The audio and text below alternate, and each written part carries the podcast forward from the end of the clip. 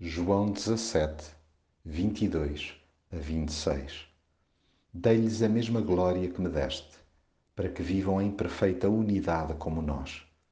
Eu vivo neles e tu vives em mim. Deste modo a sua união será perfeita e o mundo há de saber que me enviaste e que os amas como a mim.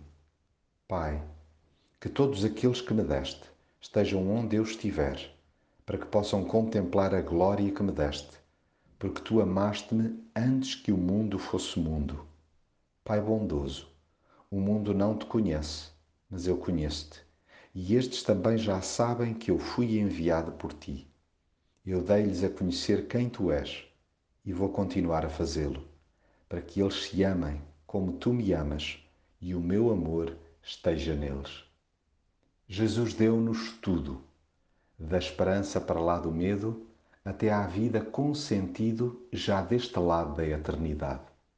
Nem a sua glória guardou só para si. Concedeu-nos o que ele mesmo recebeu diretamente do Pai. Mas antes de embandeirarmos em arco, o melhor é rebobinar e dissecar que privilégio é esse. Na verdade, a glória de Jesus esteve sempre fortemente associada à cruz. Ele encarou-a como uma honra ímpar, pelo que nós devemos enfrentar as etapas mais duras com semelhante espírito de missão e gratidão. Mas a obediência perfeita de Jesus à vontade do Pai é uma marca distintiva da sua glória, o que por si só é um desafio que procuremos destacar-nos somente pela via de agradar a Deus. Que esteja aí a nossa glória.